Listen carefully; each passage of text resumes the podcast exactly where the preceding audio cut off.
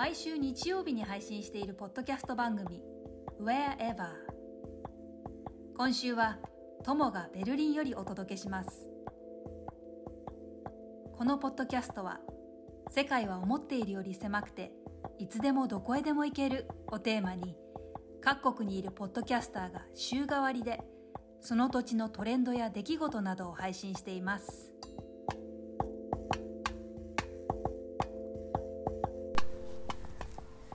はようございますえっ、と今日は日曜日の朝のベルリンから、えーと、天気がいいのでちょっと外をうろうろしながら、えー、お届けしようと思っています。えーと、昨日すごく暖かくてあの先週ずっと寒かったんですけども10度切って、えーと、6度とかの日もあって毎日グレーで辛かったんですけど昨日はすごく晴れて18度ぐらいまで気温が上がって、えーと、すごく綺麗な青空が広がってたんですけど、えー、と今外に出てきてみたら地面が濡れてるのでもしかしたら昨日夜雨が降ったのかなっていう感じです。えっと、ベルリンはすっかりもう秋めいてきていて、えー、葉っぱも金色黄色黄色に色づいてきて紅葉がかなり進んできています。えーと、今日も暖かくなりそうで、えーと、16度とかそれぐらいまで上がるみたいですけど、えー、夜はかなり寒いしまああのベルリン冬が長いので多分もう1ヶ月もしないうちに日本の真冬の気候っていう感じになると思います。えー、今私はオラーニエンプラッツというところに、えー、差し掛かって、えー、プラッツ、えー、広場の中を歩いています。あの皆さんヨーロッパの広場っていうと綺麗なところを想像すると思うんですけどあのここも今すごい朝だから人が少なくて綺麗なんですけど結構普段はまあなんか殺伐としてるというか結構いろんなデモとかであのいろんな人種の人たちが集まってきてあのやんややんや大きな音を出して、えー、いろんなスピーチしたりとかそういう感じの場所なので毎週末やってるので、えーと、静かな綺麗な広場っていう感じではないんですけどえー、今はすごいピースフルな感じです。ただ昨日はあのパレスチナというかガザ地区へのイスラエルの攻撃に対する反対デモがここでゲリラ的に行われて、えー、すごいたくさん人が集まっていたみたいです。ちょっと私は来られなかったんですけど、えー、あのベルリンは特にあの多分ドイツの中でも反、えー、て言うんですかね。反イスラエルというわけではないですけどやっぱりあのパレスチナ地区へのイスラエルの扱いがひどいということであのイスラエルの国に自体に反対するあのっていうことではあのないのかもしれないですけどあのイスラエルがやってることがあまりにひどすぎるっていうんであのもう私が引っ越してきたえー、10年前の当初から、えーと、ずっとそういうデモが繰り返されてきていました。であのここへ来てちょっとなんか多分外交の様子が変わったりして、そういうデモがなかなかやりづらくなってあの結構みんなそれであの鬱憤が溜まってるというかあのなのでそれもあって今回の件ではかなりあのみんな何ですかね語気を強めて行動に出なきゃいけないみたいな感じで活動しています。あのすごくそのイスラエルとパレスチナの問題私もものすごくあの深いところまでというか歴史のことを詳しいわけではないんですけどあのドイツは特に、えーと第二次世界大戦中のえー、ナチス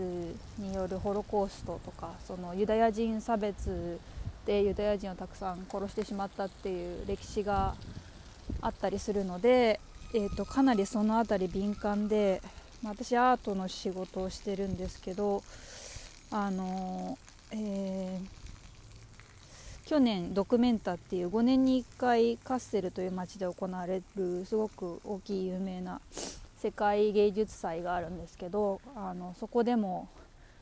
あのかなり去年は新しい形でそれが開催されて1人のキュレーターではなくてルアルンパというインドネシアのコレクティブがあのキュレーションをしていわゆる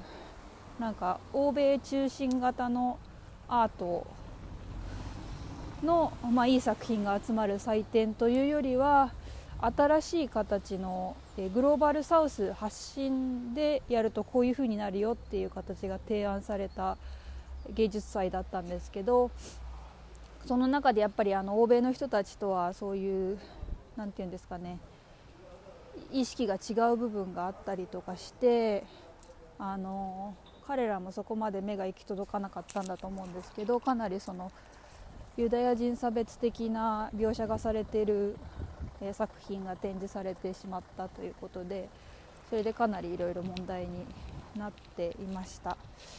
えー、そういうなんかまあ何て言うんですかね。えっとあの心情的な部分で、えー、差別は良くないっていうあの気持ちがその第二次世界大戦でしてしまったことっていうのをすごく悔いる気持ちがドイツの人は強くて、まあ、ある意味私たち日本人ともあの歴史を、まあ、敗戦国ということで共有しているあと思うんですけどなんか日本での教育とか日本の人たちの一般的な認識と比べるとかなりあのその戦争の歴史、えー、他の国に侵攻していったりとかあのそういうことに対してかなり深く考えて重く捉えているっていうあの印象があります。どうですかねよく聞こえますかねちょっと外なので。周りの車の音とかがうるさいかもしれないんですけどでなのであの本当にそのイスラエルとパレスチナの問題も、えー、と古くは、まあ、ヨーロッパ主導の植民地主義の歴史というのがすごく深く絡んでいてもっと言うとその前からのすごく長い、え、歴史に根付く何て言うんですかねユダヤ人差別とか迫害っていう歴史があのすごく複雑に絡み合っていてその一方で現状の、えーと、人種差別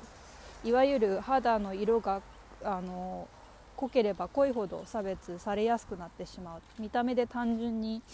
まあ、なんかテロリストなんじゃないかとかあの、まあ、私たちとは違う感覚で生きてるんじゃないかとかあの、まあ、もちろんヨーロッパの人たちと、えーまあ、私も日本人としてあの感覚が違うなってヨーロッパとあのアジア人東アジア日本人を含む東アジア人でもなんか感覚が違うなと思う部分もありつつでもおそらく私たちはあの黄色人種の中でも黄色人種の中でもというか黄色人種というのは肌の色が明るい方なので実際経済的にも恵まれていたりとかあの私たちの国もそういうなんか、えー、まあ、インフラが整っているとか経済的に豊かだとか割と欧米に近いシステムであの、まあ、かなり前から動いているとかそういうことがあってその有色人種の中ではかなり恵まれている方に入ると思うんですけど、まあ、例えばパレスチナの人なんかは中東のしかもムスリムの人たちであるっていうことで、まあ、特に9.11以降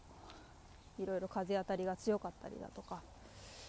えー、そんな中であの今回のガザ地区での問題っていうのは特にそのハマスっていうあの強硬路線に出るかなり暴力的な人たちがあのイスラエルに攻撃をしてしまったことでイスラエル側が怒ってあのガザに実際住んでいる人たちというのはあの実際そのハマスを支援していない人たちもかなり多くてあの一般の人たちが住んでいるんだけれどもそこに攻撃を仕掛けてしまうという。でもユダヤ人たちがそういう迫害されてきた歴史の中で自分たちが生きるか死ぬかっていう問題の中でなんかやっと念願のその自分たちの国というのが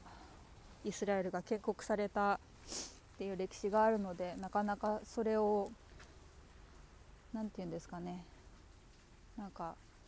その中で仲良く、えー、まあユダヤの人たちはユダヤ教徒なのでイスラム教徒と一緒に仲良く暮らすっていうことが難しいっていうようなあのまあ本当に私なんかにも計り知れないようなすごく複雑な事情があの絡み合っているんだと思うんですけど。うんなんか。で私がベルリンで感じることは本当にベルリンはインターナショナルなのであの私自身外国人であることをほとんど意識しないで暮らすことができているんですけど、えーと、あのもうちょっと肌の色が、えー、茶色だったり黒に近かったりする人たちに言わせるとやっぱりあの差別を感じるっていう。自分たちはあのベルリン、えー、ヨーロッパの人たちとは違うんだとかあの団結して戦っていかなきゃいけないとかそういうことを言ってる人たちがたくさんいます。あのそういう人たちがいろいろ意見を表明したりとかそうやって集まって集会をしてデモをしたりとかなんかそういうことがかなり自由にあのできる場所なので。あとはまあ難民あの難民問題が起きた時に、えーまあ、シリアの難民問題が起きた時を中心にですけどベルリンには、まあ、その時だけじゃなくてたくさん難民の人たちがあの来ているのでドイツが積極的に難民を受け入れますっていうことで、まあ、それにもいろいろ問題はありつつも、えー、今回あの今回というか前回のそのウクライナ、まあ、今もまだ続いてますけどウクライナの戦争でもウクライナからたくさん難民が来て受け入れたりとかあのしているので本当に多種多様ないろんな人たちが住んでいて。で当然あのみんな異なる意見を持っていてその中でも意見があの共通する場合には一緒に何かしようということでいろいろアクションを起こして難民が来てもあの、まあ、ドイツ人を中心に本当に献身的にあのみんな助けようとするんですよね。それがすごいなと思うんですけど、えー、まあそういうなんかあのベルリンの文脈というかそういうとにかく何て言うんですかね日本だと結構政治の話って避けられたりすると思うんですけどあの、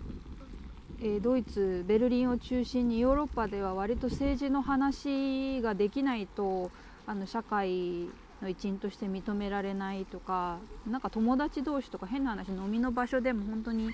あの政治についての話っていうのがすごく盛んにされていて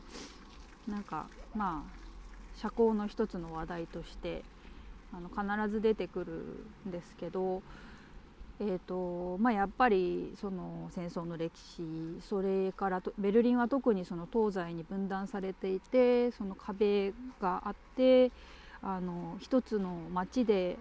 もともと家族だった人たちが住んでいる場所なのに急に壁ができてその、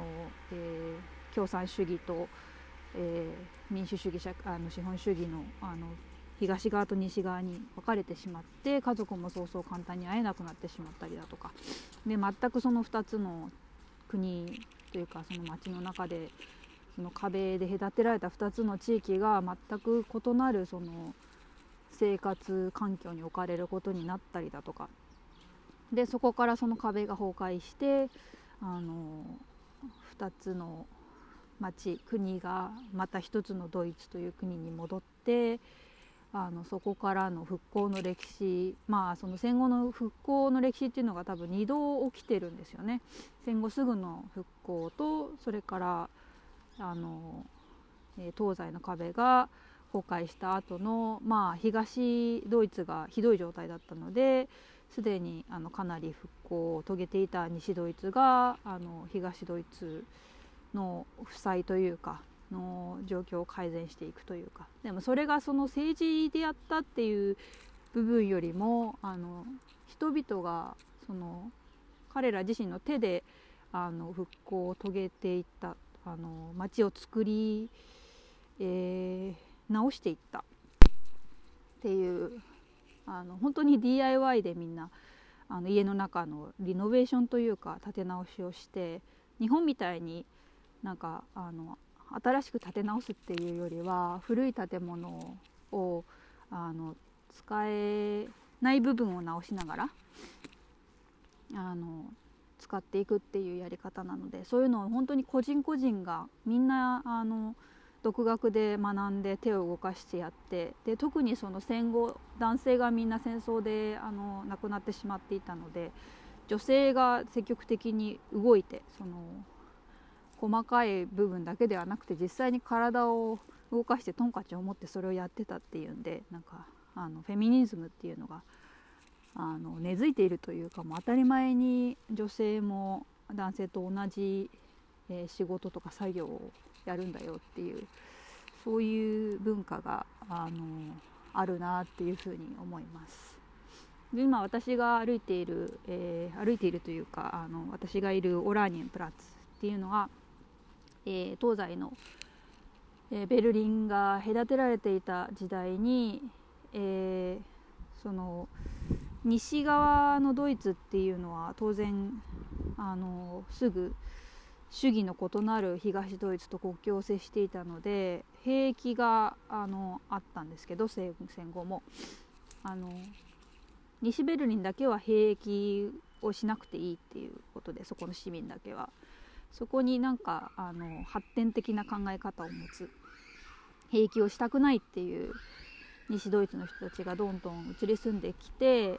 でそういう人たちっていうのはすごく政治的な思想が強い人たちなのででその人たちがあの多く住んでいた、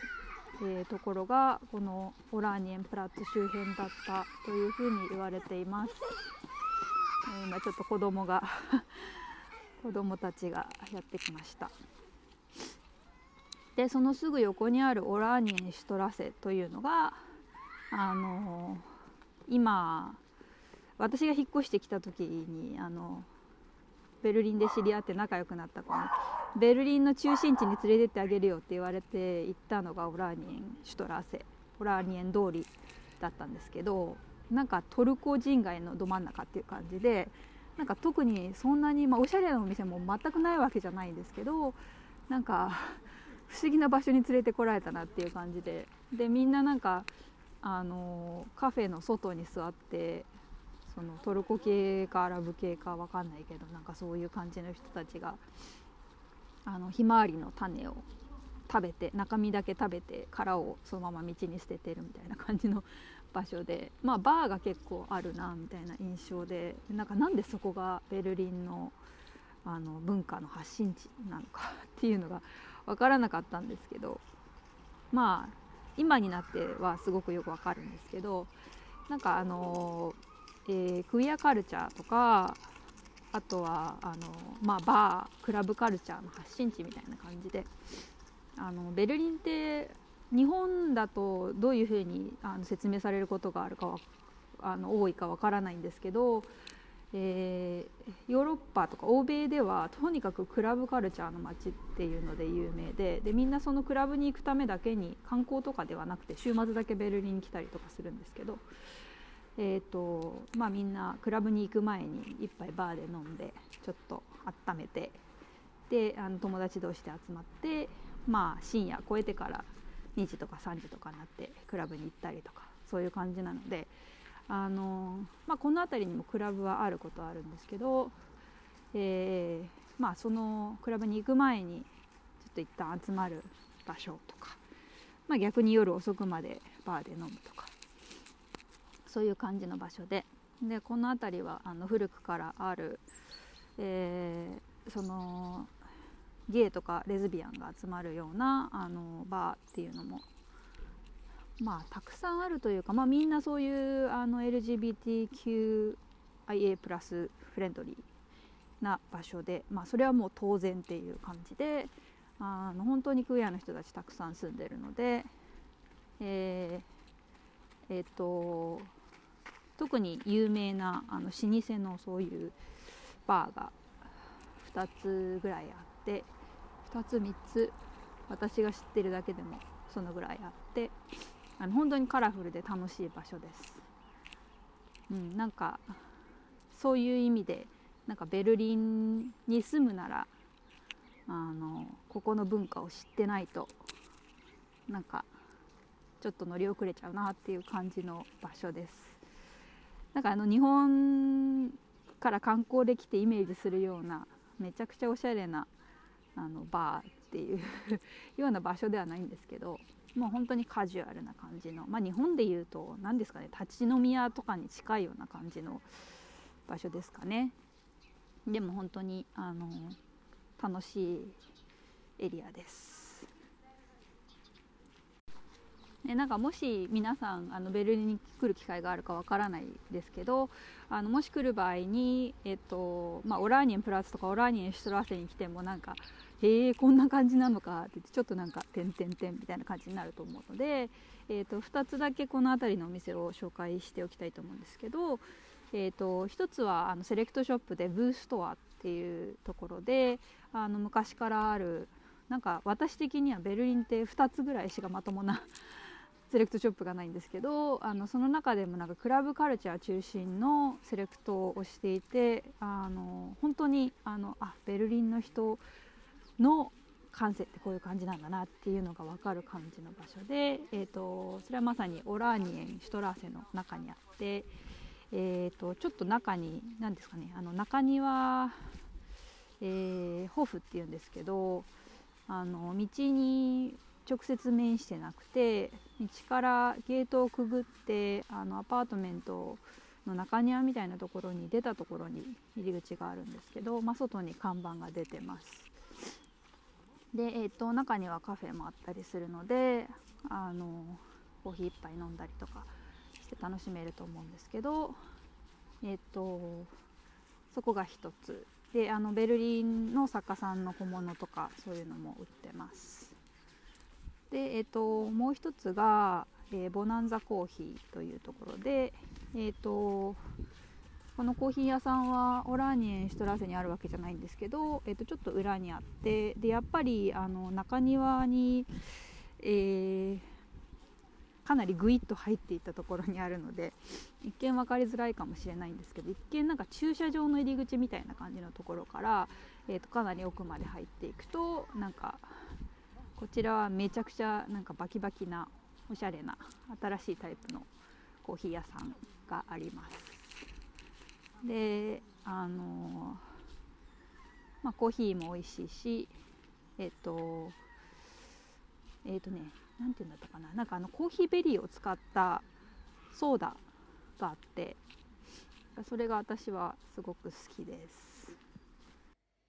えー、そんなわけで自宅に戻ってまいりました。えっ、ー、とそうですね、えっと、えー、先週アッコさんから質問いただいていた美容コスメについてちょっとお話ししたいんですけど、えー、私結構肌とか頭皮が難しくて、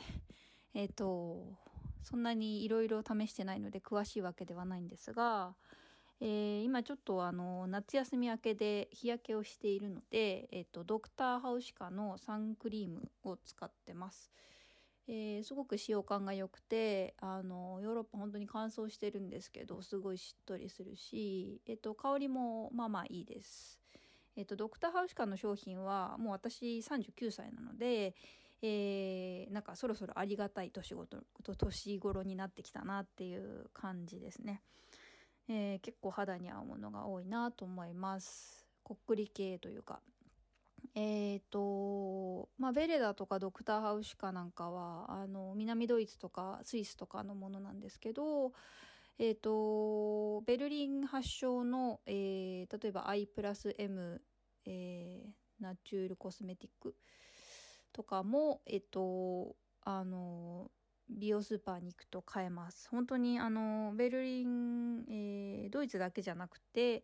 あのヨーロッパのいろんな国の商品があの並んでいてまたあのその美容スーパー、まあ、美容ってドイツ語でオーガニックって意味なんですけどオーガニックスーパーも本当に街中至る所にあって価格もあのお手頃なのですごくありがたいです。えー、まあその他だと結構なんかインスタの広告にナチュラルコスメが最近よく出てくるのであのフランスのタイポロジーっていうのをあの試してみたんですけどすごいなんかデザインが可愛くて、えー、ただちょっとなんかスキンクリームはさっぱり系というか私には潤いが足りないのでえっ、ー、とあのシゲタのあのスキン用のエッセンシャルオイルと混ぜて使っています。えー、それからですね、えっ、ー、と、あとはなんかちょっと前に使ってた、あの、ルースキンケアかな？えっ、ー、と、っていう、これもベルリンのなんかすごい若い女の子が、あの、急に始めて結構、あの、いいんですけど、あの、ここはオイルベースのセーラムを中心に扱ってて、あの、私一本で済んでしまうスキンケアが好きなので、あのでちょっとジェル系とか苦手なのでそこはオイルベースなのであと香りがめちゃくちゃいいのであの結構気に入っています。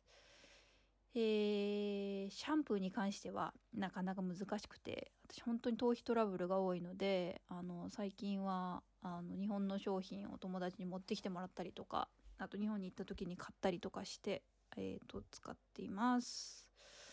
えーと、よっていうシリーズを使ってて、えーと、余白と余韻、えー、っていう商品を使っていますが、